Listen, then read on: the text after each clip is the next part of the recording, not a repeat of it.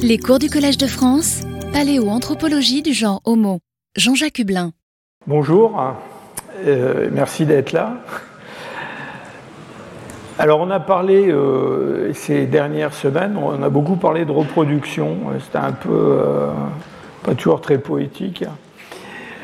Et donc aujourd'hui on va parler du résultat de la reproduction. Et donc du, du dépeuplement humain et la façon dont ils évoluent au cours du temps. Alors évidemment, je voudrais tout de suite vous dire que je ne suis pas un démographe, ni même un paléodémographe, et qu'il y a des, collègues, y compris au Collège de France, qui sont beaucoup plus savants que moi sur le sujet de la démographie. Mais euh, d'un autre côté, euh, c'est très important de garder en tête cette, euh, histoire de, taille de population et d'évolution des populations dans l'espace, dans le temps, euh, même d'un point de vue, dire, strictement de l'évolution biologique des hominines. Et puis aussi, j'en dirai peut-être un mot à la fin de mon intervention, de leur évolution culturelle. Alors la démographie, enfin le terme de démographie recouvre en fait énormément de choses. Hein. Évidemment, la première notion qui vient à l'esprit, c'est la notion de, taille des populations et de distribution des populations. Et donc euh, ça, on va en parler un petit peu et on va essayer de voir comment on peut euh, résoudre ou tenter de résoudre cette question quand il s'agit d'un passé euh, très lointain. Et puis, euh, évidemment, euh, cette, notion de taille de population, elle s'applique à des échelles différentes. C'est-à-dire, on peut se poser la question de savoir euh, combien il y avait d'hominines il y a un million d'années ou il y a 50 000 ans sur Terre. mais peut-être ce qui est plus intéressant et, dans le fond qui nous informe plus sur les, conditions de vie des, hommes du, passé, surtout du passé lointain, en fond, ce qui est, peut-être encore plus intéressant, c'est la taille des populations locales, c'est-à-dire euh, un groupe de néandertaliens ou un groupe de chasseurs-cueilleurs du Paléolithique supérieur, c'était combien d'individus? Et puis ces individus, ils évoluaient sur un territoire de quelle taille? Et euh, une zone géographique comme euh, la France ou l'Europe occidentale, euh, c'était combien de combien d'individus? Peut-être que ça nous parle plus et que ça nous informe plus aussi que de parler de, taille de la population mondiale. Puis après, il y a d'autres sujets qui sont plus ou moins faciles à aborder quand il s'agit de la, de la, préhistoire et qui tiennent non plus à la taille des populations, mais plutôt à leur structure, c'est-à-dire euh, l'espérance de vie, la proportion euh, homme-femme, euh, enfin le sexe ratio au moins la naissance, comment se présente la pyramide des âges. Donc là déjà c'est un sujet qui est assez, vous allez le voir, assez compliqué à, résoudre. plus, plus, on recule dans le, passé. Et puis ensuite, il y a des tas d'autres sujets connexes qu'on peut plus ou moins abordés. Euh, notamment les, stratégies euh, maritales, les stratégies de reproduction. Vous vous souvenez, on a parlé de ça à propos des primates, donc euh, comment ça se passe On sait comment ça se passe pour les hommes aujourd'hui, mais comment ça se passait autrefois, on aimerait bien le savoir. Donc voilà, en fait, je, vous fais cette longue introduction pour vous dire que c'est quand même un, peu un défi en un cours de vous parler de tous ces sujets à la fois et on va plutôt les survoler et, je vous encourage à, lire des articles. Alors on a euh, euh, en France, on a eu la chance d'avoir des, gens qui ont vraiment euh, compté sur ces sujets de démographie, de paléodémographie. je pense à M. Biraben, que, j'ai vu dans ce cours d'ailleurs il n'y a encore pas longtemps, je ne sais pas s'il est ici, euh, qui, a été vraiment un pionnier. Je, montrerai une figure ou deux de, ses articles. Il a écrit notamment un, long article dans Population il y a des années, qui, était vraiment un article fondateur. Euh, et puis euh, quelqu'un qui, qui, était un ami et qui est, est mort un peu prématurément, enfin on meurt meurt toujours prématurément, mais lui plus prématurément que, que les autres, qui est Jean-Pierre Bocquet-Appel, qui a, qui a, vraiment été quelqu'un qui a une influence très au-delà de la, de la sphère nationale, qui a publié énormément d'articles et qui était un, un scientifique de, de, premier plan, qui a travaillé aussi avec un, un autre euh, euh, paléoanthropologue s'appelait Claude Masset. Euh, voilà, donc tous ces gens-là, euh, c'est des gens dont il faut, lire, euh, il faut lire les travaux si vous voulez comprendre un peu le genre de, problématique qu'on se pose à propos de cette question de la, démographie du passé ou de la paléodémographie. Alors on va commencer par le, présent. je vous montre cette carte juste pour vous montrer à quel point justement le présent est différent du passé. Cette carte vous montre la densité de population euh, sur la Terre aujourd'hui. Et vous voyez qu'en fait, bah, il y a quand même des très très grandes disparités de, de densité. on a un foyer asiatique, sud-asiatique, euh, qui est très très densément peuplée. Hein. Bon, tout le monde connaît les tailles de population de la Chine ou de l'Inde. Donc c'est une région du monde avec le sud-est asiatique, l'Indonésie qui est extrêmement peuplée. L'Europe euh, aussi a des densités de population euh, très élevées, euh, surtout là autour de la mer du Nord. Et puis après, euh, quand on sort de ces deux zones-là, bah, dans le fond, euh, on se rend compte que le monde n'est pas si peuplé que ça. Enfin, ça peut faire sourire quand on connaît la, taille de la population mondiale, mais euh, euh, dans les Amériques, finalement, c'est essentiellement la côte est des États-Unis, euh, là, près de la frontière du Canada, et puis la côte ouest avec la Californie, qui sont euh, assez peuplées. Le reste du continent est nettement moins peuplé. Et puis en Afrique, bah, c'est essentiellement euh, autour du golfe de Guinée, là, qui a aussi un, une, comment dire, une zone qui est, qui est très, très densément peuplée. Alors évidemment, quand on, on se plonge dans la préhistoire, je vous remonte ce, sch ce, schéma que je vous ai déjà montré mille fois, bah, euh, disons qu'au-delà de 2 millions d'années, quelque chose comme ça, euh, tous les hominines qu'on connaisse sont des hominines africains. Donc la carte que je vous ai montrée euh, juste avant, euh, vous, vous, pouvez l'oublier complètement, puisque en fait, tout le monde, si je peux dire, habite en Afrique et ailleurs, il n'y a rien. Il n'y a rien en, Eurasie, il n'y a rien euh, en Amérique, en Australie, j'en parle même pas. Ce sont des continents qui ont été peuplés très très tardivement. Et donc, euh, euh, l'histoire évolutive des hominines, c'est une affaire africaine pendant très longtemps, et c'est une, comment dire, une affaire africaine sur le plan donc de l'évolution des espèces, mais aussi évidemment sur le, le plan démographique, euh, avec euh, bah, le, cœur démographique dans le fond de, euh, notre, notre groupe. J'insiste là-dessus parce que dans le fond, pour les périodes anciennes, on a bien, enfin, on a tous à l'esprit que les australopithèques, les premiers hominines, tout ça, ça, ça vit en Afrique, mais c'est vrai aussi pour des périodes plus récentes de la préhistoire, euh, disons pendant le Pléistocène moyen, pendant le Pléistocène supérieur.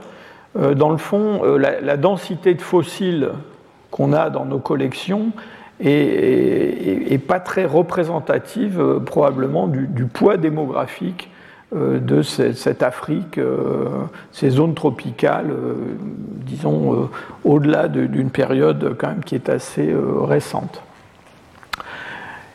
Donc en Eurasie, en fait, on va trouver les, premiers peuplements après 2 millions d'années, et vous voyez que euh, les, sites les plus anciens où on a reconnu des hominines hors d'Afrique, on est euh, juste après euh, 2 millions d'années. Hein.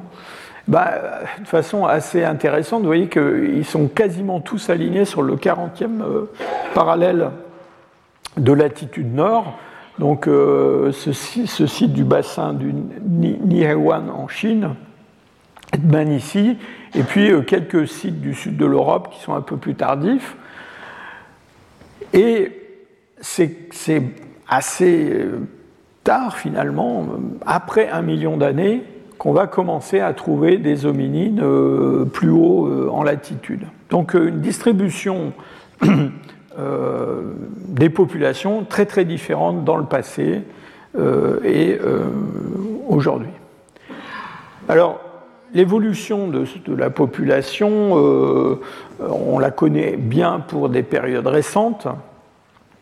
Et voilà, euh, vous, avez sûrement vu cette courbe déjà pas mal de fois. Euh, il y a un groupe aux Nations Unies qui s'occupe euh, des affaires de population, d'estimation du peuplement de la Terre. vous savez qu'on vient de passer 8 milliards d'êtres humains. Et cette, cette, courbe, elle a pris une allure assez vertigineuse ces derniers siècles, en fait, hein, puisque euh, entre, euh, disons, le, 19e, enfin, le début du 19e siècle et puis euh, aujourd'hui, on est passé de 1 milliard à 8 milliards, hein, donc en deux siècles. Quoi, donc c'est vraiment absolument spectaculaire. alors, on peut faire des projections de cette, courbe vers le futur.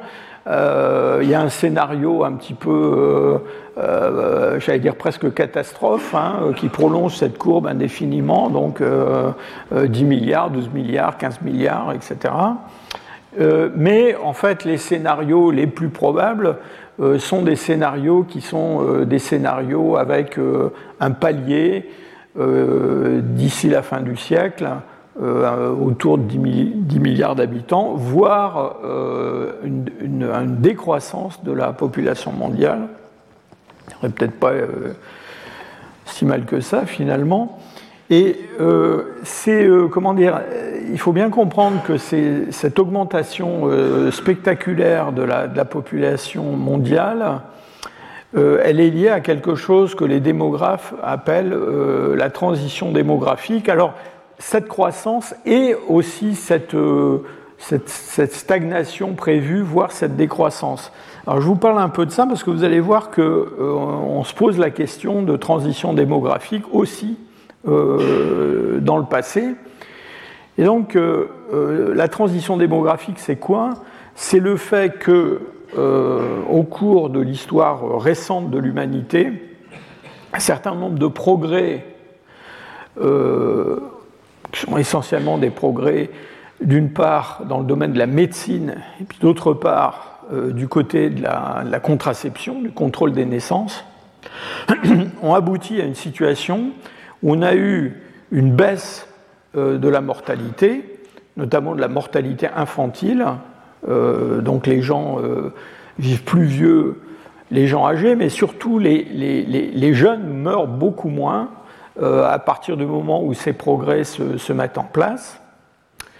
Et puis ensuite, euh, il va y avoir, euh, alors on connaît ça en Europe déjà euh, dès le XVIIIe siècle, hein, il va y avoir un contrôle des naissances, des moyens de contraception plus ou moins efficaces, maintenant très efficaces, qui vont se mettre en place.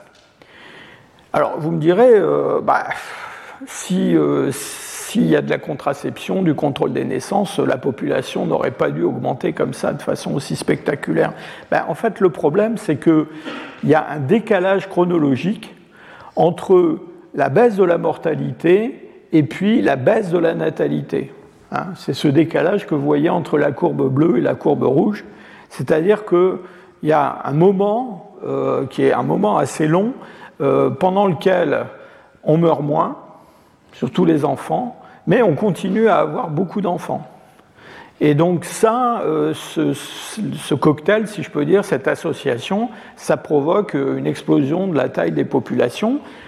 Et puis une fois que le taux de natalité se met à baisser, eh ben à ce moment-là, euh, les choses se calment et on arrive à une sorte de, palier. Donc on a un taux d'accroissement de la population qui connaît une espèce de, bond euh, pendant euh, la transition démographique et qui ensuite se, stabilise. Donc ça, c'est exactement ce qu'on observe dans les populations humaines récentes, actuelles, et c'est quelque chose qu'on observe absolument partout.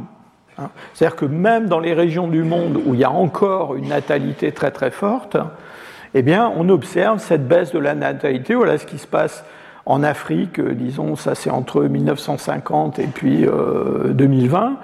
Et les projections indiquent que bah, ça va continuer à descendre comme cela s'est produit à peu près sur tous les continents. Et donc, c'est cette, euh, comment dire, cette, euh, cette, décroissance de cette courbe qui doit amener à une stabilisation, voire une décroissance de la population mondiale. Et vous voyez que euh, c'est un petit peu ce que je vous racontais à propos du décalage entre la baisse de la mortalité et puis la, la, la baisse de la natalité.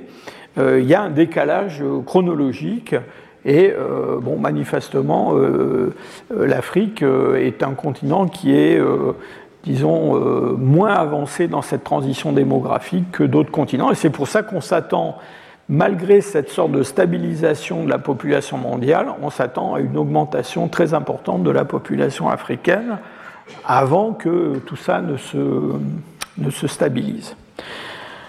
Alors vous allez voir que une partie de ces préoccupations euh, s'applique euh, aux populations du, passé et notamment on pense qu'il y a eu dans le passé déjà une autre transition démographique différente mais euh, qui dans le fond pour laquelle ce, modèle moderne nous donne des, clés d'explication. on va repartir assez loin dans le passé, dans le paléolithique, et je citais tout à l'heure les travaux de M. Biraben. Euh, donc voilà un de ces articles euh, de, 2003, euh, qui est un article de synthèse où il donne une, comment dire, une, des estimations de taille de population pour différentes périodes du passé. Donc vous voyez, là, on est, disons, dans le paléolithique moyen, hein, vers 65 000, avec des populations qui sont dont la taille évolue euh, assez peu, en fait, qui sont relativement stables en termes d'effectifs. Euh, alors là on, là, on parle de population, euh, population mondiale hein, dans ces estimations-là. Et puis des, comment dire, des, des, des, bons, si je peux dire, successifs. Alors un premier bon qui correspond un peu à la, à la, comment dire, on va appeler ça le politique supérieur en Europe. Et puis alors surtout au cours de l'Holocène, euh, avec le développement du néolithique, là un démarrage, en fait un démarrage de cette courbe euh, un, peu vertigineuse que je vous ai montré tout à l'heure pour les derniers siècles, mais c'est un phénomène qui, qui s'enracine euh, assez loin dans le passé. Alors comment Biraben, dans ses articles, et dans ses travaux euh, estime, euh, fait ses estimations de population? Bien, euh, d'abord par la comparaison avec des populations actuelles de référence. Alors, qu'est-ce que ça veut dire une comparaison avec des populations actuelles de référence? Ben, En gros, on regarde quelle est la densité de population dans des zones où vivent des chasseurs-collecteurs euh, dans des conditions de milieu qui sont un peu comparables à celles qu'on a pu connaître par exemple au Paléolithique. On s'est servi par exemple des densités de population euh, en Alaska ou au Labrador, euh, dans des régions comme ça, où on a des gens qui vivent, enfin qui vivaient il n'y a encore pas très longtemps, dans un milieu qui, qui, ressemble un peu au milieu qu'ont pu connaître bah, euh, des Néandertaliens euh, pendant un, épisode froid en, Europe, euh, ou même des populations du Paléolithique supérieur. Et donc à partir de cette, comparaison, bah, on projette sur le passé ces chiffres, hein, c'est-à-dire cette densité de population qu'on observe chez des chasseurs-cueilleurs en Alaska. et ben on va l'appliquer à la taille de l'Europe et on va voir quels sont les chiffres qui sortent. En fait, vous allez voir, euh, bon, on a, euh, depuis ces, travaux euh, pionniers, on a pas mal perfectionné, si je peux dire, le modèle, mais dans le fond, vous allez voir qu'on tourne toujours autour de chiffres un petit peu comparables. Hein. par exemple, Biraben, dans ses travaux, estime la population pour les Néandertaliens au Paléolithique moyen en Europe pour un pays comme la France, euh, autour de euh, quelques milliers d'individus. un petit nombre de milliers d'individus. Hein. Je crois que c'est 3000 individus, quelque chose comme ça, avec une certaine incertitude. Vous allez voir qu'on a utilisé d'autres méthodes, mais on arrive toujours un petit peu au même genre de chiffres. Hein. Euh, alors il y a d'autres euh, méthodes qui ont été utilisées pour essayer d'estimer la taille des populations du passé. Euh, et qui, euh, qui ont été des méthodes qui ont été proposées par des préhistoriens il y a longtemps déjà, hein, euh, Peroni, Matieka, des gens comme ça. On, on, dit ben, ce qu'on va plutôt regarder, c'est la distribution des sites archéologiques puis on va compter les sites archéologiques et puis on va faire après des estimations. En se fondant sur euh, un certain nombre de paramètres, euh, combien de gens peuvent vivre dans un site comme ça, quelle est la taille de leur territoire, etc. Évidemment, le, problème de, compter les sites archéologiques, c'est que bah, il faut que les sites archéologiques soient là. Hein. Et donc, vous voyez bien que là, il y a quand même plusieurs biais qui se, qui se, qui se présentent. D'abord, il y a un biais de conservation. Il faut supposer que tous les endroits où des gens ont habité, euh, je sais pas, il y a 20 000 ans ou 30 000 ans, bah, sont, conservés. Il suffit d'aller les fouiller et puis on va, les, on va pouvoir les détecter. Alors, euh, ça peut être vrai pour des périodes récentes de la préhistoire où, on a une assez bonne couverture, si je peux dire. Alors, une assez bonne couverture dans des, des régions où il y a une activité archéologique très intense, comme l'Europe. Hein. Il y a des régions où on n'en est pas là encore.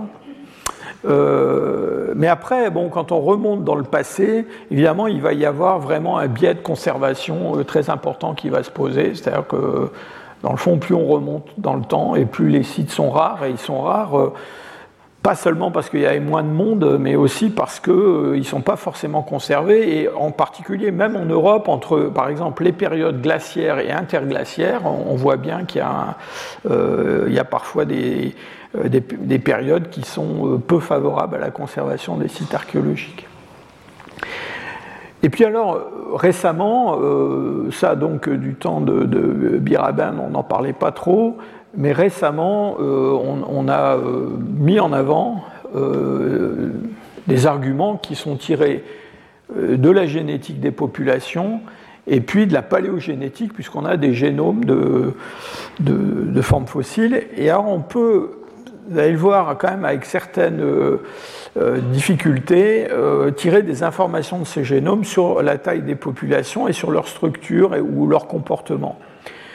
Alors sur l'aspect taille des populations, je serai assez critique, vous verrez, je vous en parlerai. on a, tout ça, ça donne des, enfin, des notions quand même assez vagues de la taille réelle des populations dans le passé. par contre, sur les, les comportements, les mobilités, les comportements de reproduction, ça, on a des choses vraiment très intéressantes qui ont été publiées euh, très très récemment. Alors, commençons par la, densité euh, des sites archéologiques. Voilà un exemple qui est tiré d'un travail de euh, Jürgen Richter sur des sites archéologiques dans le nord de l'Allemagne, donc où il a recensé tous les sites que l'on connaît et il les a mis sur une, carte. Alors une carte qui euh, fait apparaître aussi euh, des changements euh, climatiques. Hein. Vous voyez par exemple ici l'avancée des, des, glaciers il y a un peu plus de 40 000 ans sur le nord de l'Allemagne. Et alors, on voit qu'il y a euh, au cours du temps euh, des, fluctuations très importantes du nombre de sites archéologiques. Et euh, dans le fond, peut-être plus que le nombre de sites que l'on a, ce qui est intéressant dans, cette affaire-là, c'est justement de voir ces, tendances, soit l'augmentation, soit la diminution du nombre de, sites archéologiques. Je fais d'ailleurs une petite parenthèse à propos de ce travail de Richard, parce que euh, son article a un titre assez amusant hein, où il dit euh, euh, en gros quitter la table de jeu au moment où on a les poches pleines c'est juste la fin des néandertaliens, hein, c'est les derniers néandertaliens. Et ce qui montre dans cet article, c'est que, contrairement à une idée qui est souvent diffusée, que dans le fond, les néandertaliens, ils ont été remplacés il y a un peu plus de 40 000 ans parce que c'était des populations qui étaient en déclin, et puis les, hommes modernes sont arrivés, puis hop, ils ont pris leur place. Mais en fait, la fin, l'extrême fin du politique moyen en Allemagne, c'est là où on a le plus grand nombre de sites, la plus grande densité d'occupation dans le nord de l'Allemagne. Alors, une fois qu'on a euh, décrit tous ces, tous ces, sites, la question c'est comment on accroche ça à des populations euh, réelles, si je peux dire, et se pose la question de, la taille des territoires euh, occupés par ces, groupes de chasseurs-cueilleurs. alors, quand on parle de territoire, qu'est-ce qu'on veut dire? On veut dire, dans le fond, quel, domaine géographique ces gens parcourent au cours d'un cycle qui, peut être un cycle annuel, par exemple. C'est le cas de pratiquement tous les chasseurs-cueilleurs. Euh, dans le fond, combien de, surface il leur faut pour euh, trouver leur subsistance. Mais vous voyez bien qu'il y, a une déconnexion quand même entre le nombre de sites qu'on va voir et puis la taille des groupes et le nombre de groupes.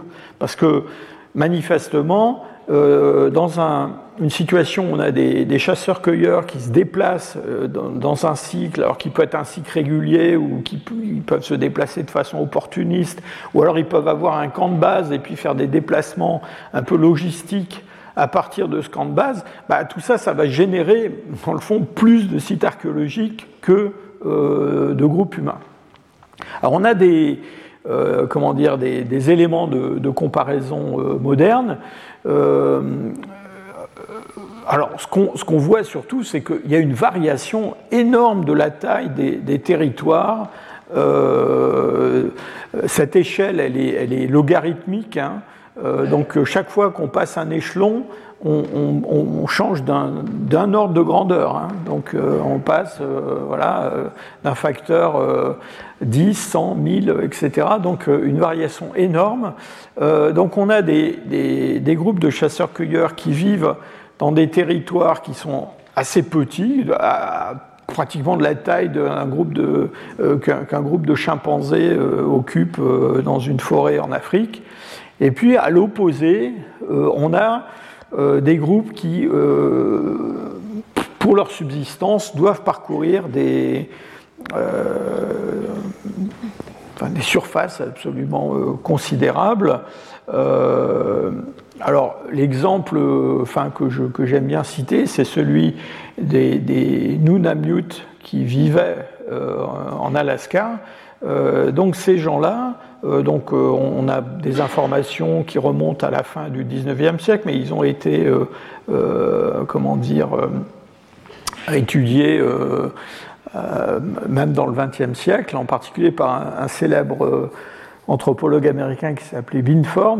Euh, donc ces gens-là, ils parcourent chaque année un, territoire qui fait 64 000 km. Je ne sais pas si ça vous parle, 64 000 km, mais ça fait euh, un rectangle de 100 km euh, sur 640. Hein. Donc c'est un très très grand territoire. Hein. Et, donc voilà. la question maintenant, c'est comment on peut transposer ça dans le passé. Alors comment on apprécie la taille des... Alors vous voyez tout de suite, on va revenir là-dessus, que en fait, ces variations de taille des territoires, elles dépendent essentiellement des conditions euh, écologiques, c'est-à-dire soit on est dans des zones euh, où la productivité primaire est très très importante, et donc euh, voilà, beaucoup de monde peut vivre sur des territoires relativement petits, et puis plus on va aller vers des, des environnements où la, euh, la capacité porteuse est faible, et là, euh, bah, plus on, va avoir une dilution des populations humaines et puis une nécessité de se déplacer sur des, très, grands, euh, très, très grands territoires. Alors comment est-ce qu'on peut apprécier justement ces déplacements au cours des temps paléolithiques? En gros, on a deux méthodes qui ont été utilisées beaucoup par les préhistoriens. Euh, il y a une méthode euh, qui, est, celle qui s'est développée le plus récemment, qui est fondée sur l'histoire, sur l'utilisation d'éléments traces qu'on va trouver dans les restes squelettiques euh, humains. Alors, qu'est-ce que c'est que cette histoire d'éléments traces? Eh bien, un élément comme le strontium, par exemple, va se retrouver dans des formations géologiques, ça c'est la vallée de la Meuse en Belgique, eh bien, avec des, rapports isotopiques très différents d'une formation géologique à une autre. c'est lié à la formation de ces, roches. Et les populations qui vivent dans ces régions-là, eh bien, euh, elles boivent l'eau euh, qui est produite par les sources locales, elles mangent du gibier qui est le gibier local qui mange des végétaux qui poussent sur place. Bref, elles vont fixer dans leur squelette ces rapports isotopiques. Si vous bougez de la Volvic, évidemment, ça ne marche pas, hein, mais euh, à l'époque, ce n'est pas le cas. Alors, on va euh, regarder dans un individu, c'est surtout évidemment quelque chose qu'on peut appliquer à des, des, éléments, enfin à des, spécimens qui ont une denture très très complète, on va regarder dent par dent euh, quelle est la variation de ces rapports isotopiques du strontium, et puis ensuite on va comparer ça à ce qu'on trouve dans différentes formations géologiques. Et donc on peut comparer euh, notamment le taux de strontium, enfin plutôt le rapport euh, isotopique du strontium qu'on trouve dans une dent qui se développe à tel ou tel âge euh, chez cet individu avec ce qu'on connaît localement dans le site où on l'a découvert. Hein. Et grâce à ça, on peut suivre, en tout cas jusque vers une douzaine d'années, euh, on peut suivre, dans le fond, l'évolution euh, au cours du début de la vie de cet individu dans, un, certain paysage. vous voyez là, par exemple, pour ce, jeune néandertalien de Skladina, ben, on voit bien qu'il euh, y a un moment de sa vie où il a vécu dans une région qui, était avec un rapport isotopique du strontium assez différent. Alors on combine ça, on peut le combiner à d'autres isotopes par exemple les isotopes de l'oxygène, euh, qui vont donner des informations sur, euh, par exemple, la distance par rapport euh, à la mer, à l'océan. Et donc, en croisant plusieurs isotopes, parfois, on arrive à se, à se faire une assez bonne idée d'un périmètre, enfin, d'une distance parcourue au cours de la vie d'un individu avec plus ou moins de, j'allais dire, de précision, justement en fonction de la variété des paysages géologiques euh, qui, environnent la découverte. C'est une méthode qui a été euh, au départ beaucoup utilisée euh, en, préhistoire très récente, en proto-histoire, en, même pour les périodes historiques. Hein. Donc on arrive par exemple en archéologie des périodes antiques à dire voilà euh, tel, tel individu qui est euh, enterré euh, à Rome, ben, il venait de Germanie ou, d'ailleurs. On a pour le néolithique pareil des, des gens qui sont trouvés à Stonehenge en Angleterre et on voit qu'ils viennent du continent. toutes, ces, toutes ces informations, on essaie de les, de les, de les exhumer pour la préhistoire lointaine. Alors le, problème avec cette méthode, c'est que ça nous dit quelque chose sur les déplacements individuels à l'échelle d'une vie.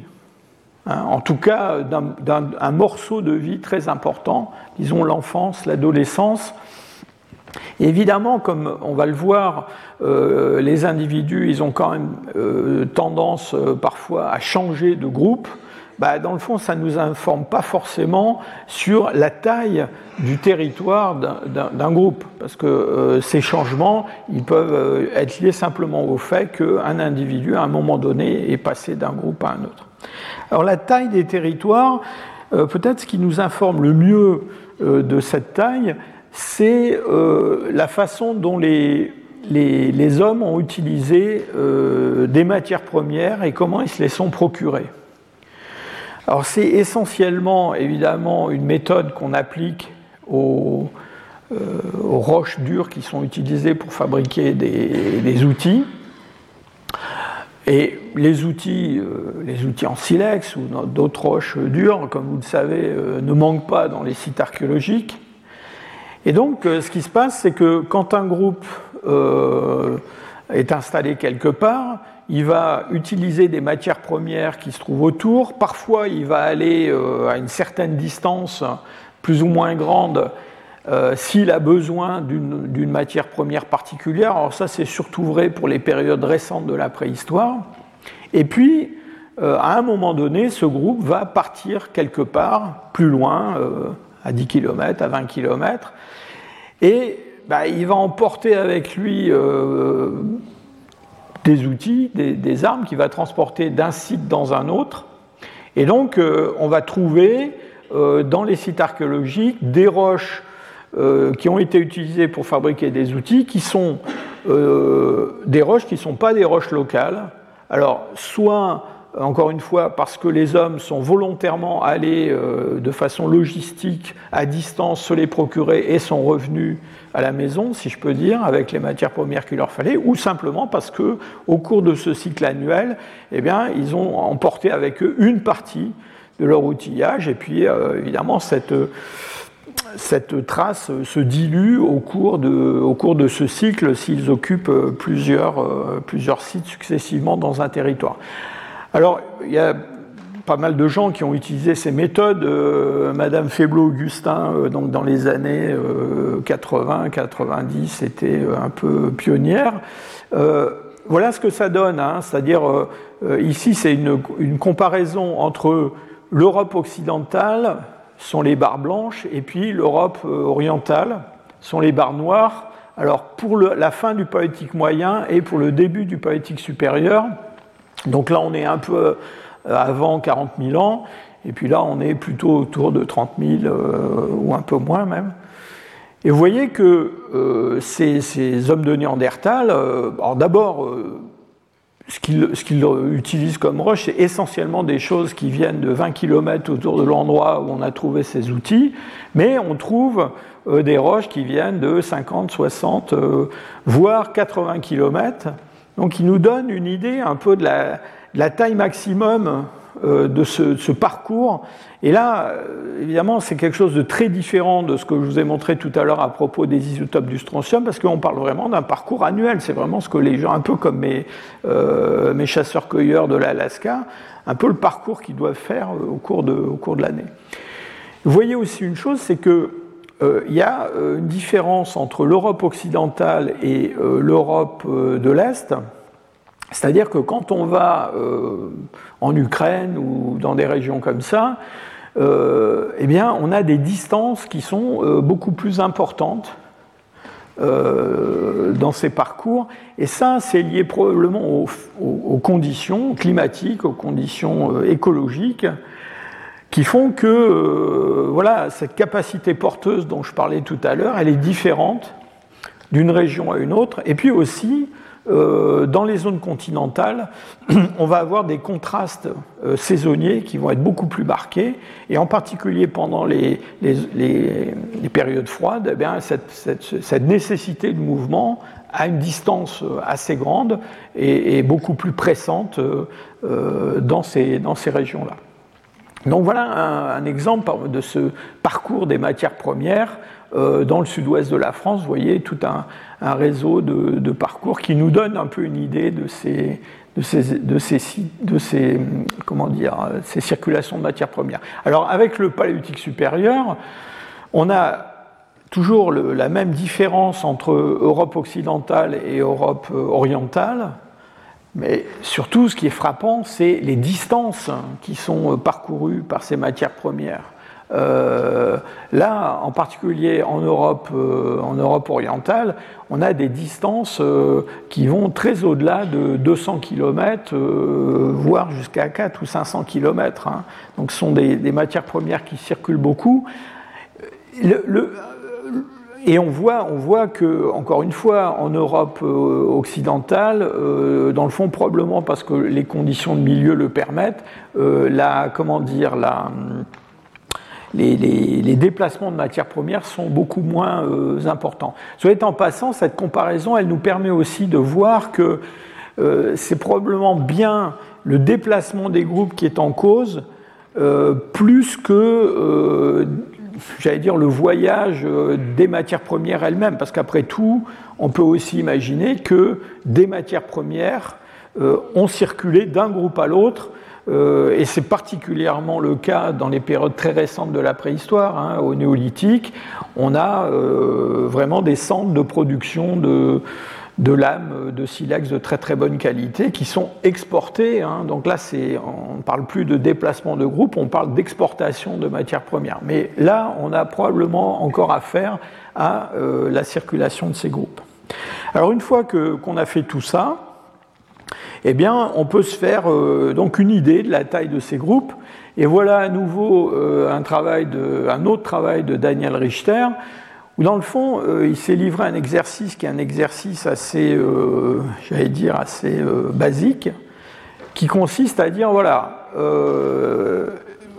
la taille de ces territoires, de ces chasseurs-cueilleurs, c'est quelque chose, dans le fond, une fois qu'on a compilé toutes ces données sur les matières premières, etc., euh, qui varie entre, disons, un diamètre de 40 km et un diamètre de 200 km. Là, on est euh, dans le monde des Néandertaliens, hein, on est au paléolithique moyen. Et donc, euh, combien de cercles de 100 km ou 80 km ou 40 km on peut placer dans le domaine géographique où on observe un certain type d'assemblage paléolithique. Par exemple, le moustérien de tradition acheléenne, qui est un type de moustérien qu'on connaît euh, essentiellement en France, euh, un petit peu ailleurs. Et donc, euh, en fait, vous voyez que sur un territoire comme ça, des cercles de, 200 km, on ne peut pas en mettre beaucoup, en fait. Hein. et donc, une fois qu'on a placé tous ces cercles les uns à côté des autres, qui représentent les territoires de groupes adjacents, eh bien, on peut se poser la question de savoir euh, ces groupes, combien de personnes ils comportent. Et euh, là, euh, dans cette étude, Richter, il, parle de l'hypothèse qu'on parle de, bandes d'à peu près 25 personnes. Alors, il ne prend pas ça au hasard, 25 hein. personnes, c'est 25 individus, c'est une valeur assez faible, mais c'est une valeur qui est, j'allais dire, suffisante pour que le groupe subsiste, hein, parce que quand la, taille du groupe des centraux, il risque de disparaître purement et simplement. Mais en même temps, comme on a affaire à des chasseurs-cueilleurs qui ont quand même une capacité limitée à extraire de l'énergie de l'environnement, eh bien, euh, n'est pas des groupes de centaines de personnes qui habitent ensemble quelque part. Hein. Et alors, vous voyez qu'il arrive à des estimations, donc euh, en fonction de la variation de ces paramètres, euh, dans le fond, qui sont pas très éloigné de ce que je, vous citais tout à l'heure euh, dans les travaux de, M. Biraben, hein. c'est-à-dire que pour le, moustérien de tradition acheléenne, suivant la taille des territoires que l'on suppose, eh bien, on a pour le moustérien tradition acheléenne donc une variation entre à peine un peu plus d'une centaine d'individus, donc c'est vraiment pas beaucoup de monde euh, pour un territoire comme ça, et puis quelque chose comme 3000 individus. Vous voyez, on retombe euh, un petit peu sur cette notion que ben, un territoire comme la France, des, néandertaliens, euh, au politique moyen, il y en avait peut-être 3000 ou quelque chose comme ça, qui pouvaient vivre. il n'y a pas que du moustérin de tradition HEN en France. Alors on peut aller plus loin dans ces estimations. Euh, enfin dans les efforts qu'on peut faire pour ces estimations, en intégrant euh, l'environnement, la, comment dire, la, les conditions climatiques en particulier. Et je vous l'ai dit euh, déjà, mais on sait qu'il y a une relation entre la densité de population et puis la productivité du milieu. Donc c'est assez clair, ça a été étudié dans des, populations euh, de, chasseurs-cueilleurs, en particulier en Amérique du Nord, mais pas seulement. Et donc, euh, euh, la question maintenant, c'est de savoir comment on peut intégrer ça dans nos estimations. Je mets quand même un bémol sur cette utilisation des données climatiques, environnementales. Pourquoi? Ben, Parce que même quand on a une assez bonne connaissance des conditions euh, climatiques sur la, j'allais dire, sur la longue ou moyenne durée. Euh, c'est-à-dire, en gros, on sait que euh, à telle période du Paléolithique moyen, le climat était plutôt plus froid, avec tel ou type de végétation ou tel autre. Ce qui nous manque généralement, c'est quand même les fluctuations du milieu à très très courte échéance. Et on sait que ça, ça a un impact très très fort sur les ressources du milieu. Voilà des courbes qui vous montrent les fluctuations de la taille euh, des populations de rennes dans différentes euh, régions, euh, donc de Russie, du Groenland, du, Labrador et, de l'Alaska. Et vous voyez que ces populations de rennes, elles, connaissent au cours de la fin du 19e siècle et puis jusqu'au début du, du, 21e siècle, des fluctuations absolument spectaculaires euh, c'est-à-dire qu'en gros, euh, alors on pense que c'est pour des raisons euh, environnementales, climatiques, mais il y a eu des, moments où ces rennes quasiment ont disparu. Hein.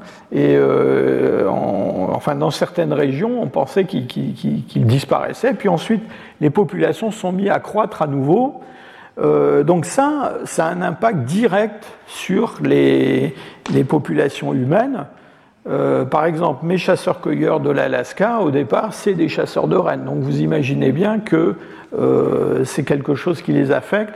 On voit d'ailleurs, euh, parallèlement à ces fluctuations de taille des populations de rennes, on voit des, fluctuations des populations de loups qui mangent les rennes, qui connaissent aussi des fluctuations comme ça très très importantes en fonction de la taille des, troupeaux de, de rennes. Et donc, ça, c'est quelque chose qui probablement s'est passé aussi dans les temps paléolithiques. Euh, et donc, euh, moi, je suis toujours très sceptique quand je lis sous la plume de certains de mes collègues euh, des digressions sur l'abondance du gibier disponible dans l'environnement parce que dans telle, couche archéologique, on trouve beaucoup bah, de par exemple. Hein. Ces couches archéologiques, elles représentent généralement plusieurs siècles, voire plusieurs millénaires. Et donc, euh, c'est pas parce qu'il y a beaucoup d'os de rennes dans un niveau archéologique que pendant 3000 ans, il y a eu des rennes tout le temps. C'est un petit peu le problème. Enfin, je reviens donc à ces, la façon dont on peut utiliser ces données environnementales. Donc voilà un travail euh, alors, euh, assez élaboré qui a été fait il y a quelques années par euh, Jean-Pierre Bocquet-Appel sur le paléolithique supérieur européen. Et donc, avec plusieurs collègues, en particulier Pierre-Yves Demars, Bocquet a étudié la distribution des sites archéologiques connus en Europe. Alors encore une fois, là on fait euh, l'hypothèse de départ qu'on connaît à peu près euh, tout ce qu'il y a à connaître. Hein. Mais bon, en Europe, on a quand même énormément prospecté et fouillé. Donc l'Aurignacien, début du, poétique supérieur, euh, le Gravétien, le maximum glaciaire qui correspond à ce qu'on appelle le solutréen, et puis le tardiglaciaire, donc après le retrait des glaciers qui sont figurés par ces taches, euh, grises. Et vous voyez qu'il y a des, des, changements dans la distribution des sites. Évidemment, pendant les phases euh, les plus froides, bah, il y a beaucoup moins de sites dans le nord et il y en a toujours dans le sud. Euh, et puis aussi, des fluctuations dans le nombre de sites. Vous voyez que le tardiglaciaire, c'est un moment où on a euh, énormément de, sites. Et alors l'idée dans ce travail, ça a été dans le fond d'utiliser non pas directement le nombre de sites euh, en faisant euh, des, hypothèses sur combien d'individus vivent dans tel site et sur tel territoire, mais plutôt d'utiliser justement ces tendances à l'augmentation ou à la diminution du nombre de sites comme un indicateur de l'évolution de la population. Et donc, euh, ce, que, ce, que, ces chercheurs ont fait dans cette étude, ça a été de partir de conditions qu'on va appeler des conditions moyennes. Et ces conditions moyennes, c'est alors j'ai appelé ça un épisode chaud du stade isotopique 3. Alors euh, entendons-nous bien, hein, c'est pas chaud chaud, hein, euh, c'est moins froid que c'est moins froid que d'habitude. Euh, donc un épisode relativement clément du, du stade isotopique 3. Euh, on a des reconstitutions pour ce moment précis euh, des paléotempératures, la température annuelle moyenne, euh, température d'été, température d'hiver, etc. Donc tout ça, ça a été modélisé. Et puis à partir de ça, on peut aussi établir une carte de la, productivité des différentes zones géographiques. Et alors, en utilisant cette, euh, cette carte de productivité, on peut, comme le faisait Biraben, aller trouver des populations de chasseurs-cueilleurs récentes qui ont vécu dans des environnements similaires.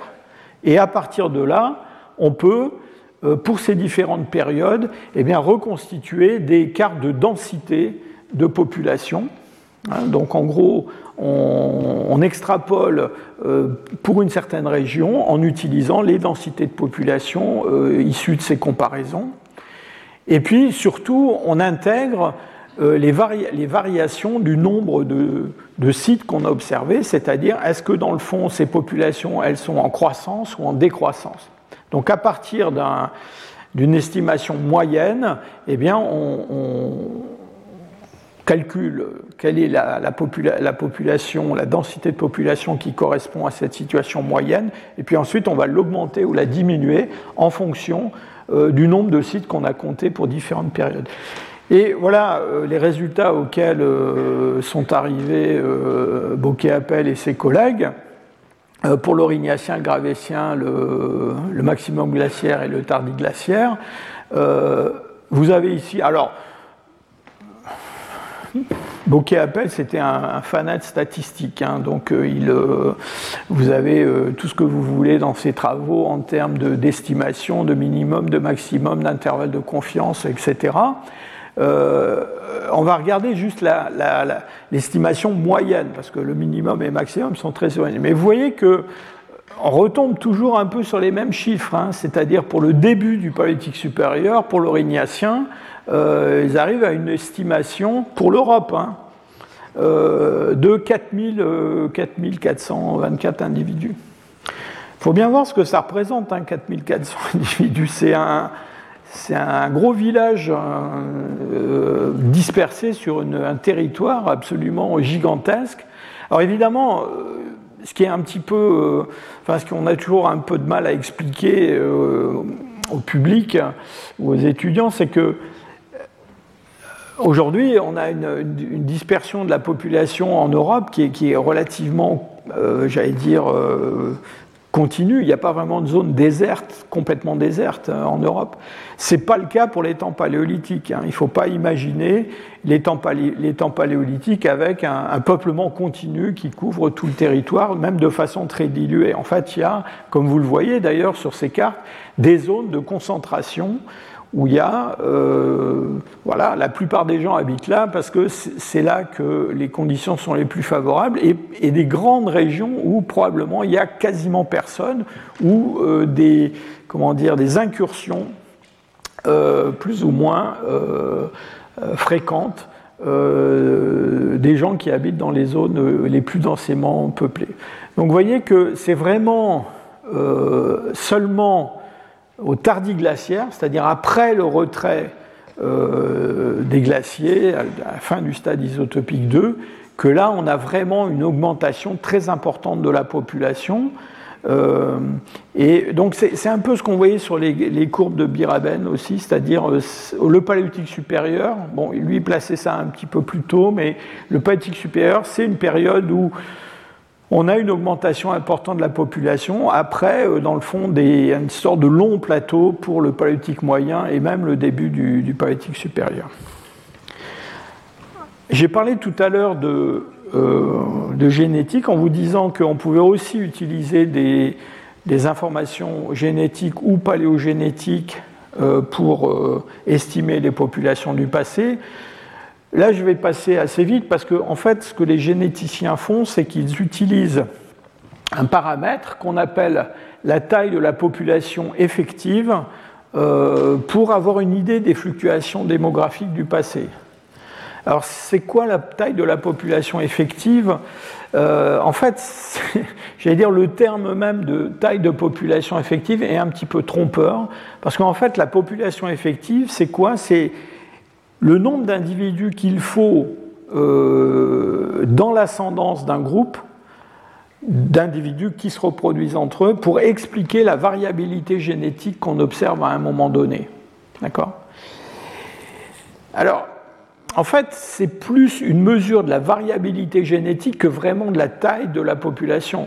Parce que, d'abord, euh, dans une population naturelle, euh, tous les individus n'ont pas de descendance forcément. Donc, euh, et même, j'allais dire, on a beaucoup qui n'ont pas de descendance. Donc, déjà, si on prend en compte que les individus qui ont une descendance dans le, dans le présent, eh bien, on voit tout de suite que la taille de la population effective va être beaucoup plus faible que la taille de la population réelle.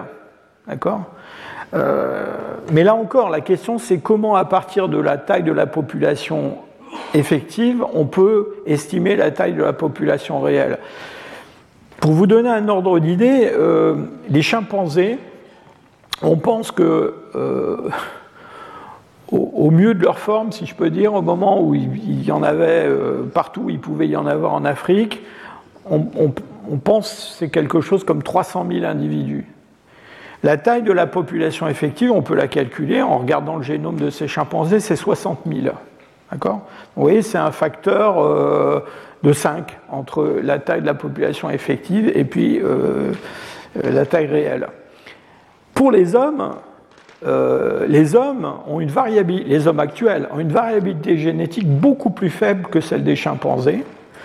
Et on a eu des estimations de la taille effective de la population pour les hommes, tous les hommes vivant hors d'Afrique, euh, de l'ordre de 10 000 ou 15 000 individus. Hein. Et d'ailleurs, on a déduit de ça qu'il y avait probablement une espèce de goulot d'étranglement quelque part euh, au moment de l'expansion, enfin avant l'expansion de notre espèce sur la planète. Donc du coup, euh, là, euh, évidemment, pour les hommes actuels, on parle de milliards d'individus aujourd'hui. Donc vous voyez qu'il y a une, déconnexion très très forte entre la taille de la population effective et la taille réelle. Euh, alors, malgré tout, euh, voilà ici un, travail qui a, pris en compte les données paléogénétiques, donc la variabilité qu'on connaît chez les Denisoviens, chez les Néandertaliens, pour calculer des tailles de population effectives comparées à celles des, de population actuelles. Et là encore, vous voyez qu'on est dans des tailles de population effectives de quelques centaines d'individus. Hein, euh, pour euh, les Néandertaliens de, l'Altaï, euh, les Denisoviens, bon ben, on est un peu plus, un peu au-delà de 2000, donc des chiffres quand même très très faibles. Mais encore une fois, je vous mets un peu en garde là-dessus. taille de population effective, c'est pas vraiment la taille de la population réelle. ensuite, il y a un autre. Alors, les généticiens aiment beaucoup hein, ça, la taille de la population effective. On, utilise aussi le degré euh, d'hétérozygotie observé euh, dans les, individus, fossiles ou actuels, pour remonter dans le passé et estimer les fluctuations dans le passé de la taille de la population effective. Ouais, ça, c'est des courbes qui ont été établies. Alors, cette courbe rouge et cette courbe noire sont les Néandertaliens et les Denisoviens de l'Altaï, et puis toutes ces courbes multicolores sont des populations actuelles. Et, bon, vous voyez qu'on voit euh, des périodes où il y a une espèce de, creux dans cette taille de population effective. Alors, est-ce que c'est vraiment euh, des périodes de décroissance démographique, de, de goulot d'étranglement? On n'en est pas très sûr, parce que on sait que d'autres facteurs que la taille de la population réelle affectent le, la taille de la population effective. Et en particulier, bon, il y a quelques années, avec un, jeune chercheur euh, qui était dans mon département à Leipzig, on avait euh, produit une, modélisation euh, qui montrait que quand on avait affaire à des, des, populations qui avaient une structure eh bien, cela pouvait affecter la taille de la population effective. Alors, qu'est-ce que ça veut dire, cette histoire de structure de population? Bien, reprends mes chimpanzés. Euh, les chimpanzés, euh, je vous ai expliqué que euh, les femelles chimpanzés, quand elles étaient jeunes, souvent elles quittaient leur groupe pour aller rejoindre d'autres groupes. Et dans le fond, elles font ça de façon, j'allais dire, presque aléatoire. Hein. Elles vont chez les voisins. Bon. Et puis, donc, c'est une espèce de diffusion euh, comme ça, euh, homogène, avec euh, des, flux géniques qui partent un petit peu dans toutes les directions. Vous voyez bien que quand il s'agit des hommes, surtout d'hommes récents, c'est pas vraiment comme ça que ça se passe. C'est-à-dire que les échanges d'individus entre groupes, eh bien, ils vont être biaisés par, par exemple, euh, l'appartenance à un groupe, euh, le partage d'une langue, euh, le partage d'une religion, des choses comme ça. Et plus on ajoute des critères comme cela, et plus ça va affecter la taille de la population effective, sans que forcément la taille de la population totale, hein, métapopulation, fluctue énormément. Alors qu'en est-il donc de, ces populations de, chasseurs-cueilleurs? Euh, bah, On aimerait bien savoir euh, quelle est leur euh, pyramide des âges. Alors on a des pyramides des âges de, chasseurs-cueilleurs récents. là il s'agit de, populations de, pygmées. alors, soyez en passant, ces, pygmées Kola ou Punan sont des, populations qui sont déjà semi-sédentaires. Hein. c'est pas. Ça, le problème, c'est que des vrais chasseurs-cueilleurs, il n'y en a plus. Hein.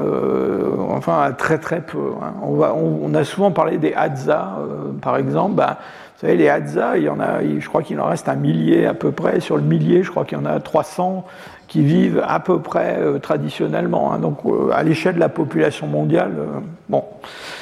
Ces populations donc, de chasseurs-cueilleurs, elles ont des pyramides des âges qui sont de ce style-là, c'est-à-dire très larges à la base, et puis euh, avec quand même peu d'individus euh, qui atteignent un âge très élevé. Euh, je crois que chez les colas, il y a 2% seulement de la population qui passe 65 ans. Hein. Donc, c'est pas beaucoup de monde. Et puis surtout, il y a une mortalité infantile qui est très très forte. Hein. Beaucoup d'enfants, enfin, il y a beaucoup d'enfants qui meurent en fait. Il n'y a pas beaucoup d'enfants, mais il y a beaucoup d'enfants qui meurent. Donc, on aimerait évidemment pouvoir reconstituer ces paramètres pour le passé plus ou moins lointain. Alors, en théorie, on a, et on a longtemps cru qu'on pouvait le faire, on peut utiliser des indicateurs d'âge euh, pour reconstituer des structures de population passées. Donc on utilise des critères, enfin on a utilisé des critères euh, ostéologiques, des déterminations de, l'âge, euh, qui, sont par exemple utilisées en médecine légale, hein, qui sont des choses qui sont assez courantes. Euh, là, je vous ai indiqué trois critères osseux, mais il y en a d'autres. Hein. Ce n'est pas, exhaustif, mais ceux-là, ils sont assez connus et, et, vulgarisés, si je peux dire. Alors, les sutures crâniennes, la synostose des sutures crâniennes, les os du crâne se soudent progressivement au cours de la vie et euh, ils se soudent par euh, sections euh, successives. La, première fusion, c'est la suture métopique. Alors là, ça se passe quand on est enfant, hein, même petit enfant. Et puis ensuite, pour les autres sutures crâniennes, ça va se poursuivre tout au long de la vie. Donc on a des tables qui ont été établies à partir de de séries d'âges connus où les gens ont fait des statistiques sur ces, ces, fusions. Mais je vous l'ai dit, il y a d'autres critères euh, squelettiques. Par exemple, la symphyse pubienne euh, présente euh, des tubérosités, donc les deux, os du pubis à l'endroit où ils sont confrontés, eh bien, présente une forme qui va varier au cours du temps. Alors, chez les hommes et chez les femmes, euh, alors c'est lié à des contraintes mécaniques. Chez les femmes, c'est lié aussi aux grossesses, euh, et, enfin à l'accouchement surtout. Et donc on a euh, entre guillemets, j'allais dire une détérioration, enfin disons un changement d'aspect de ces, de ces surfaces. Et puis il y a d'autres articulations. par exemple, l'articulation entre, entre la première côte et la clavicule. Pareil, on a des, modifications de la, tête de la, de la côte.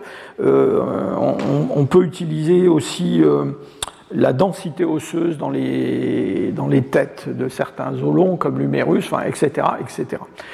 Donc on a utilisé tout ça, euh, mais vous allez voir que euh, l'utilisation de ces critères euh, pose un certain nombre de problèmes.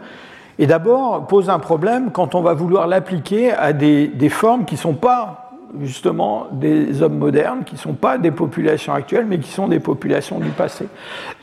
vous vous souvenez que, à propos des néandertaliens, je vous ai expliqué que quand on regardait les microstructures dentaires, qu'on comptait les, couches d'accrétion d'émail, eh bien, on se rendait compte que euh, la formation dentaire chez les néandertaliens était plus rapide que euh, chez les, enfants actuels, les hommes actuels.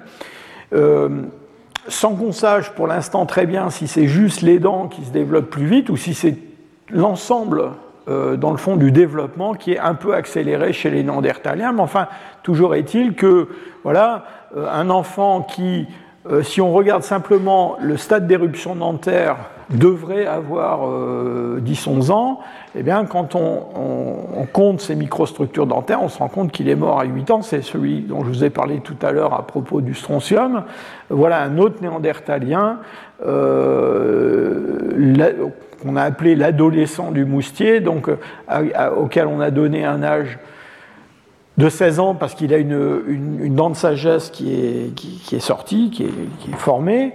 Euh, bah, d'accrétion dentaire montrent que probablement il est mort autour de 12 ans. Donc vous voyez, ça, ça nous dit que déjà pour des enfants pour qui normalement on a énormément de critères de détermination de l'âge, notamment avec la formation dentaire, il y a une incertitude, mais alors pour les adultes, là c'est euh, bien pire évidemment.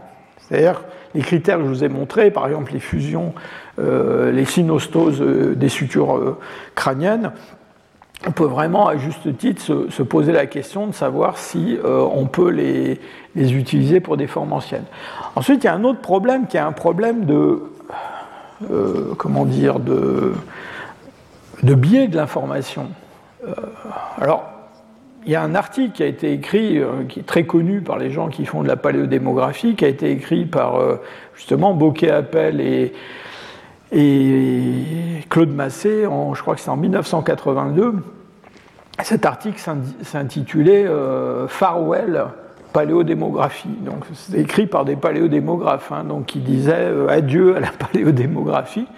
Parce qu'en fait, dans cet article, ce que euh, donc euh, Bocquet et Masset montraient, c'est que dans le fond, pour utiliser ces critères que, je, vous ai indiqués, eh bien, en fait, il faudrait avoir des critères pour arriver à une reconstitution des populations, il faudrait avoir euh, des critères qui, qui, soient corrélés à l'âge de façon très très forte, avec des, euh, coefficients de corrélation de l'ordre de 0,9.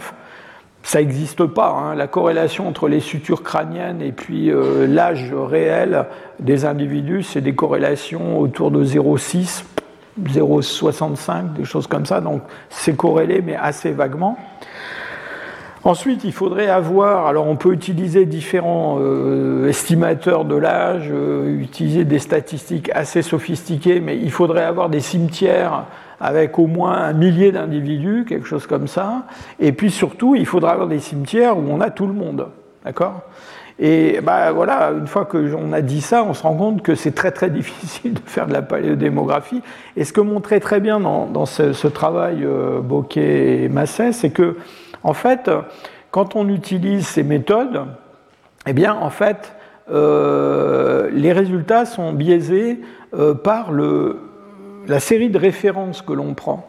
C'est-à-dire que euh, si on prend une série de comparaisons qui est, je sais pas, un cimetière parisien où on a des squelettes, des crânes, et puis on a les noms des gens et puis l'âge de leur mort, ou si on prend un cimetière militaire où c'est que des jeunes individus qui sont enterrés, en plus que des hommes, eh bien, en fonction de la, de la référence que l'on prend pour établir la structure d'âge d'une population inconnue, enfin, des, restes archéologiques, ben, dans le fond, on va obtenir une estimation qui est, qui est un point intermédiaire entre la vraie structure d'âge de la population inconnue et puis la population de référence. Donc, euh, si on prend une, population de référence très âgée, on va biaiser vers des âges avancés, et si on prend une population de référence mort jeune, on va biaiser vers euh, des âges jeunes. Donc en gros, la conclusion de leur article, c'était bah, il faut trouver autre chose. Euh, parce que dans le fond ces critères ne euh, marchent pas. Alors je vous parlais donc de biais dans l'utilisation de ces critères. il y a un autre biais, alors là, euh, qui est, assez terrible dès qu'on remonte dans le passé lointain. Là, je ne vous parle plus de cimetières néolithiques ou de, choses assez récentes. Mais disons, quand on va regarder, je sais pas, les Néandertaliens, par exemple, eh bien, on se rend compte que, dans le fond, la question qui se pose, c'est si on veut reconstituer la structure de la population, euh, la mortalité infantile, l'espérance de vie à la naissance, etc., eh bien, euh, il, faudrait avoir tous les individus euh, qui sont morts, hein, idéalement, en tout cas, une bonne partie d'entre eux. Et en fait, ce n'est pas le cas. Et en particulier, ça c'est un autre travail d'ailleurs dont la référence manque, mais qui est de Bokeh et Arsuaga sur une série qui est la plus grande série qu'on connaisse de, néandertaliens anciens découverts ensemble dans un site, qui est la série de Cima de los Huesos à Tapuerca. Donc là, on a, on a 28 individus euh, qui sont trouvés euh, dans un niveau, un niveau j'allais dire, paléontologique, parce qu'il n'y a pas beaucoup d'archéologie en fait.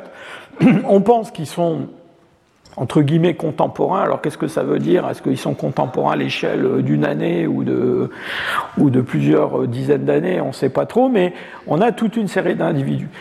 Et euh, en utilisant les critères euh, que je vous ai décrits euh, tout à l'heure, eh bien, on peut essayer de faire des groupes d'âge. Alors, vous voyez, ils ont quand même été très prudents parce que ils ont renoncé à, identifier l'âge des adultes au-delà de 30 ans, parce qu'il y, y, a trop d'incertitudes sur ces critères, mais en séparant, disons, les plus de 30 ans, puis ensuite en faisant des tranches d'âge entre, euh, disons, des jeunes adultes, des adolescents, des enfants, bah, ils montrent qu'il y a euh, une, représentation des, différentes tranches d'âge euh, qui est connu dans aucune population euh, vivante que, que l'on connaisse. Hein. C'est-à-dire il n'y a aucun enfant quasiment, très très peu, il y en a deux euh, qui ont entre 0 et 4 ans. Il n'y a pratiquement aucune personne au-dessus de 30 ans. Donc, et la masse de la, population trouvée dans ce, cette accumulation, ben, c'est des individus qui ont, voilà, la, la, grande majorité, ils ont entre 15 et 19 ans. Hein. Donc euh, une, essentiellement des, très jeunes adultes euh, qui sont euh, représentés dans cet ensemble. Alors non seulement, évidemment, ça ne correspond pas à ce qu'on connaît dans des populations vivantes, mais même quand on compare cela, si on prend tous les fossiles de néandertaliens qu'on connaît, qu'on détermine leur âge, ben, bon, vous allez le voir dans un instant, il y a, là aussi, il y a probablement un biais de représentation, mais quand même, il y a une différence très très forte avec ce qu'ils ont observé euh, dans ce site d'Atapuerca. Et donc, dans cet article, ils arrivent à la conclusion que. Euh, alors, ils sont deux auteurs, hein, Bokeh Appel et Arsuaga. Donc, Arsuaga euh, et son équipe donc d'Atapuerca, ils ont depuis longtemps développé un modèle euh, suivant lequel à, Tapuerca, ces individus ont été volontairement euh, jetés dans cette, euh, cheminée hein, qui se termine sous terre assez profond. donc à ce moment-là, ça peut être un choix des individus, c'est une forme de rite funéraire, mais pas pour n'importe qui, pour certains individus, donc des jeunes adultes essentiellement. Bocquet, lui, pensait que c'était en fait les restes d'une ensemble mortuaire issu d'un épisode catastrophique. Alors qu'est-ce que ça veut dire un épisode catastrophique? Ça veut dire, par exemple, une famine. Donc quand il y a une famine, bah, ceux qui meurent d'abord, c'est les enfants et puis les personnes âgées. Et ceux qui survivent le plus longtemps, bah, c'est eux, euh, c'est les, jeunes adultes. Et alors, au bout du bout, bah, c'est les derniers qui meurent, et donc euh, on peut avoir une accumulation, on, on, connaît ça dans des cas historiques, une accumulation de jeunes adultes qui sont les derniers survivants d'un épisode de catastrophe. Voilà, alors quelle que soit la, raison, vous voyez que c'est assez difficile de euh, reconstituer à partir de quelque chose comme ça une, structure démographique. Alors il y a un travail qui avait été fait par, euh, comment dire, euh, Eric Trinkhaus il y a, pas mal d'années de, ça, qui lui alors avait pris l'ensemble des néandertaliens qu'on connaissait, donc c'est pas juste un site, c'est tout ce qu'on connaît, et il avait comparé ça euh, avec euh, des populations de chasseurs-cueilleurs ou d'horticulteurs, enfin, donc euh, pas, pas, vraiment des, vrais agriculteurs. Et, il trouvait, je trouve que c'est quand même intéressant parce que là c'est difficile de, comment dire, de d'imaginer que tous les néandertaliens sont morts, euh, tous ceux qu'on connaît à l'état fossile, à l'issue d'épisodes catastrophiques, hein, euh, comme des famines ou des choses comme ça. Mais vous voyez que quand on compare ces graphiques, on retrouve un petit peu euh, cette même, ces mêmes lacunes que ce qu'on observait à Atapuerca, c'est-à-dire il manque des enfants, hein, et puis alors surtout il manque des, personnes adultes âgées. Enfin, quand je dis âgé, c'est plus de 30 ans, hein, donc euh, modérément âgé. Euh, alors, bon, Trinkos, il dit, bah, bon, les enfants, alors ça, c'est pas nouveau, hein, pour des périodes, un peu pour toutes les périodes du passé, les enfants, euh, on les trouve pas. Hein. Euh, enfin, on n'en trouve pas beaucoup, euh, soit parce qu'ils se conservent pas bien, soit parce que dans le fond, euh, on a tendance à moins, dans le passé, les, enterrer que, les adultes. donc, il manque des enfants. Et, alors, les, personnes, disons, au-dessus de 30 ans, bah, on ne sait pas trop pourquoi elles manquent. Alors, soit parce qu'il y a vraiment une espérance de vie qui est vraiment courte, euh, ou alors c'est lié au comportement, par exemple à la mobilité de ces groupes. En gros, Trinkos dit, bah, comme, ils, comme ils se déplacent tout le temps, bah, à un moment donné, les vieux, ils les laissent hein, quelque part et puis ils continuent. Et c'est pour ça qu'on ne les trouve pas dans les sites d'habitat, euh, là où il y a des sépultures, des choses comme ça.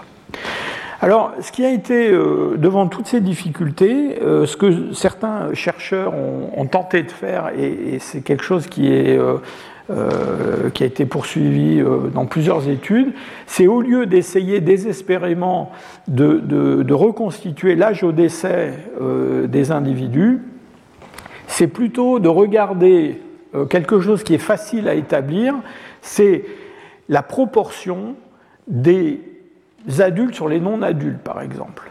Hein. c'est-à-dire, ça, on sait faire. C'est-à-dire, on n'a pas besoin de se casser la tête. Donc, les individus qui ont euh, par exemple une M3 qui n'est pas encore complètement sortie, donc depuis la naissance jusqu'à 18-19 euh, ans, et puis on va comparer ça à l'ensemble des individus qu'on a. Alors, Bocquet en particulier a, utilisé cette méthode pour euh,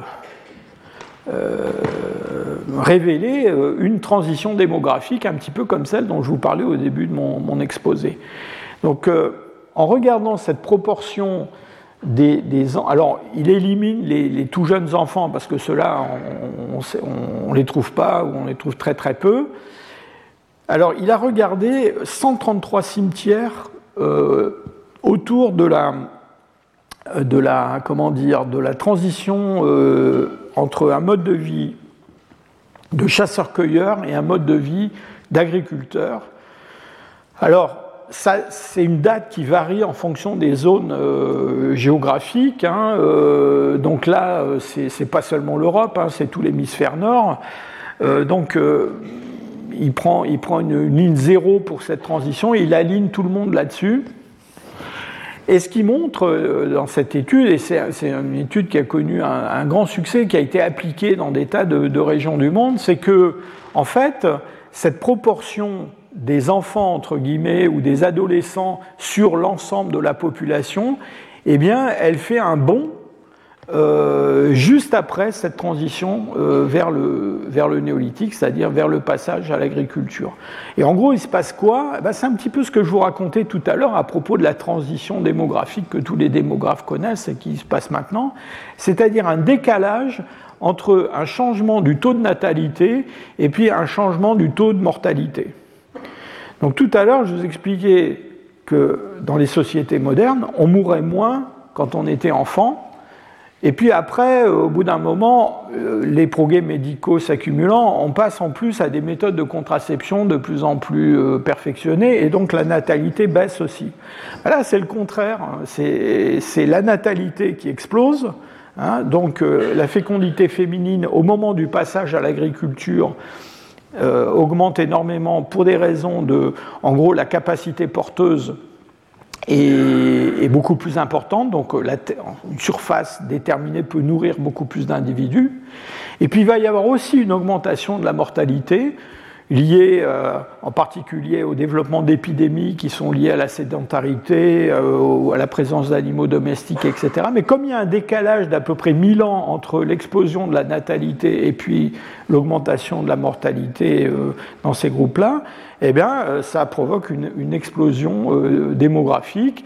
Donc, euh, on pense que, enfin, Biraben avait estimé qu'à la fin des, temps des chasseurs paléolithiques, la planète comptait peut-être 6 millions d'habitants. Et eh bien, juste après, ça va être le départ de cette courbe qui mène jusqu'au au futur 10 milliards d'hommes sur Terre qu'on va connaître. Enfin, peut-être pas nous, mais les générations qui, nous, qui nous précèdent, qui nous suivent.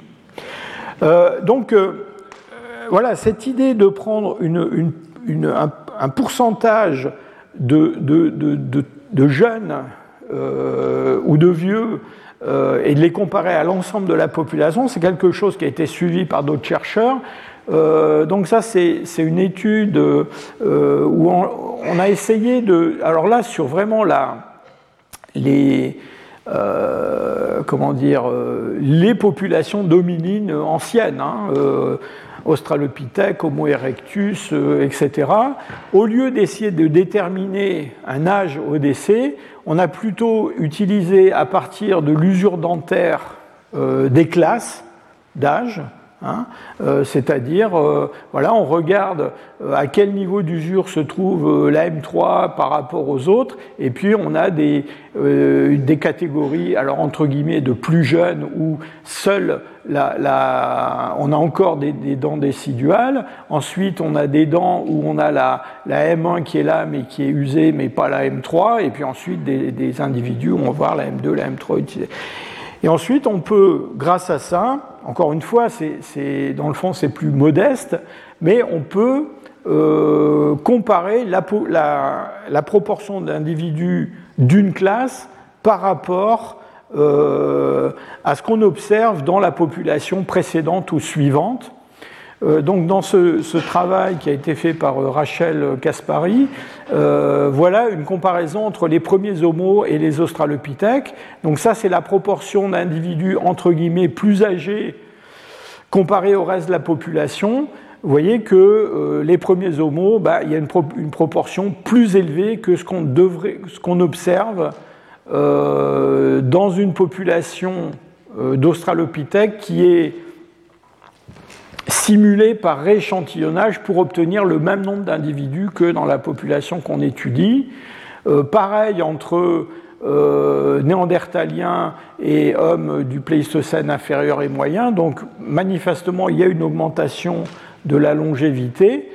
Mais vous voyez que quand on fait la comparaison entre euh, néandertalien et homme moderne du poétique supérieur, euh, eh bien là on voit que euh, les, les, hommes du poétique supérieur, donc des Homo sapiens, ont vraiment une espérance de vie qui semble bien plus importante que celle qu'on trouve chez, chez les néandertaliens, que ce soit sépulture ou, ou, hors sépulture. Et donc dans ce, dans ces travaux, en fait, ce qui est, suggéré, c'est qu'en fait, c'est seulement avec l'apparition d'Homo sapiens modernes du poétique supérieur qu'on commence à avoir des, vrais vieux, si je peux dire, dans les, populations de chasseurs-cueilleurs. Avant, euh, il n'y en a pas. Ça rejoint un petit peu, dans le fond, tout ce que je vous ai dit sur les néandertaliens et ce que, euh, euh, comment dire, Trinkaus ou, d'autres ont trouvé. Alors, euh, pour finir, je voudrais vous dire un mot de l'utilisation de la génétique. Euh, alors, non pas pour reconstituer la taille des populations, mais pour reconstituer des comportements. Et là, il y a vraiment un papier euh, formidable qui, a été publié récemment. alors, je ne sais pas pourquoi, mais mes références disparaissent à chaque fois. Ça, c'est vraiment très, très inquiétant. Je ne sais pas ce qui se passe. Euh, donc c'est un papier qui a été publié euh, cette année dans Nature, et c'est l'étude d'une série de néandertaliens qui vient d'un site de l'Altaï qui s'appelle euh, Chagirskaya. Et dans ce site, on a une accumulation d'ossements qui présente un ADN très très bien conservé. Et donc on a pu, comment dire, séquencer euh, le génome de tous ces néandertaliens qui viennent de ce, de ce site. Et euh, ce qu'on voit d'abord, c'est qu'ils semblent être euh, vraiment, entre guillemets, contemporains. Notamment, on a pu identifier le génome d'un père et de sa fille dans, dans le même niveau archéologique. C'est quelque chose de tout à fait exceptionnel. ou d'autres individus qui sont très très proches les uns des autres. Et puis, ce que montre donc ce travail, c'est bon, d'abord que ces individus sont euh, très très euh, proches, très, enfin, sont, reliés entre eux, et euh, probablement représentent un tout petit groupe. On a en particulier montré que quand on regarde la, le degré d'homozygotie entre les génomes de tous ces individus, on trouve des, indices qui sont comparables à ce qu'on observe chez les gorilles de montagne. Hein. Donc les gorilles de montagne, euh, d'abord ils ne sont pas nombreux, c'est des petits groupes qui vivent euh, voilà, 15-20. Et donc c'est ce genre de structure de population probablement qu'on a chez ces néandertaliens et qui est très très différent de ce qu'on a évidemment dans des populations plus récentes.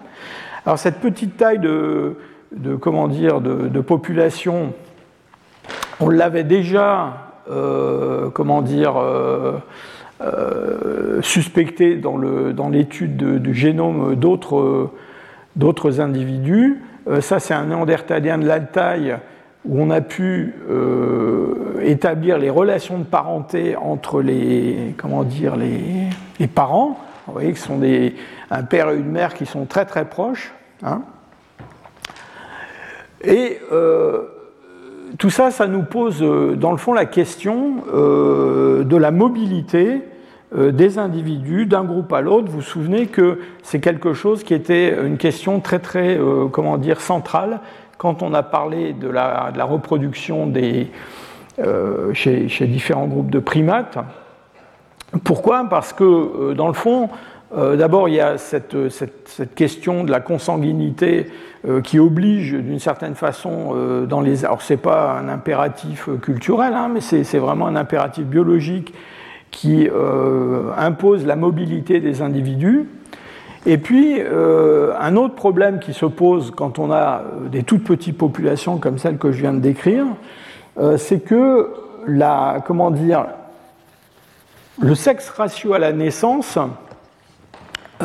qui peut varier quand même assez considérablement quand on a un tout petit nombre de naissances, euh, crée euh, une, répartition des âges à l'intérieur d'un petit groupe qui fait qu'à un moment donné, ce petit groupe peut simplement disparaître parce qu'il n'y a pas, dans une classe d'âge déterminée, assez euh, d'individus de l'autre sexe pour qu'on pour se reproduise. Donc, en gros, dès qu'on descend dans des, des, tailles de groupe vraiment très petits, eh bien, il y a une nécessité absolue d'aller chercher des individus de l'autre sexe dans d'autres groupes. Et donc, on a cette, cette mobilité obligatoire. Et alors, justement, à Chagarskaya, c'est quelque chose qu'on a, pu, a pu montrer. là, ici, vous avez la, comment dire, la, alors, on va appeler ça la variabilité euh, de l'ADN mitochondrial et du chromosome Y. Euh, ce qui est en bleu ici, à l'extrême, c'est Chagirskaya, euh, qui est comparé encore une fois au gorille de montagne et puis ensuite à d'autres groupes d'hommes fossiles. Alors, cette variabilité, elle est exprimée ici en temps de coalescence, c'est-à-dire en gros deux haplotypes différents du chromosome Y euh, combien de temps dans le passé il faut remonter pour que ces deux lignées se rejoignent? En fait, c'est une autre façon d'exprimer, encore une fois, le degré de différence entre ces différentes lignées. Et ce que vous voyez donc dans ce, dans ce schéma, c'est que la variabilité de l'ADN mitochondrial, qui est donc l'ADN, un ADN qui est transmis par les femmes à leur descendance, c'est une variabilité qui est bien plus importante euh, que la variabilité du chromosome Y qui est très très faible. Donc le chromosome Y, lui, est transmis que par les hommes à leurs descendants mâles, l'ADN mitochondrial par les femmes à tous leurs descendants. Et qu'est-ce que ça veut dire cette grande différence entre euh, la variabilité du chromosome Y et la variabilité de l'ADN mitochondrial? Ben, Ça veut dire que ces néandertaliens qui vivent dans un petit groupe qui est euh, de la taille d'un groupe de gorilles de montagne, eh bien, euh, c'est un groupe qui est formé par des mâles qui sont apparentés, cousins, euh, demi-frères, choses comme ça, mais les femelles, ils vont les chercher ailleurs. Et il est, alors, on ne sait pas comment, mais il y a des, soit il y a des échanges avec les groupes qui sont autour, soit elles partent toutes seules, soit ils vont les chercher. Mais euh, en tout cas, euh, il y a une mobilité euh, un peu comme ce qu'on avait observé chez les chimpanzés. Alors évidemment, quand ça, ça a été publié, tout le monde s'est précipité pour dire c'est formidable parce que les Néandertaliens, eh bien, ils ont un comportement comme les hommes modernes. Parce que chez les hommes modernes, il y a aussi une mobilité qui est essentiellement une mobilité des, dans les sociétés traditionnelles, essentiellement une mobilité des femmes. Euh, donc les groupes sont généralement des sociétés patrilocales, sont les femmes qui viennent vivre dans le, groupe de leurs euh, compagnons, en oubliant que euh, bah, c'est aussi le cas chez les chimpanzés, c'est peut-être quelque chose qui, qui est absolument, comment dire, ancien et naturel chez les hominines. Alors reste à savoir, évidemment, euh, encore une fois, comment euh, cette circulation s'opère. Est-ce que c'est, euh, dans le fond, comme dans les sociétés humaines modernes, le ciment d'un réseau de relations entre les groupes? Dans le fond, le mariage, c'est essentiellement ça, c'est une alliance entre des familles au départ, ou est-ce que ça se passe autrement? Voilà, je vous remercie. À la prochaine fois. Retrouvez tous les contenus du Collège de France sur www.colège-2-france.fr.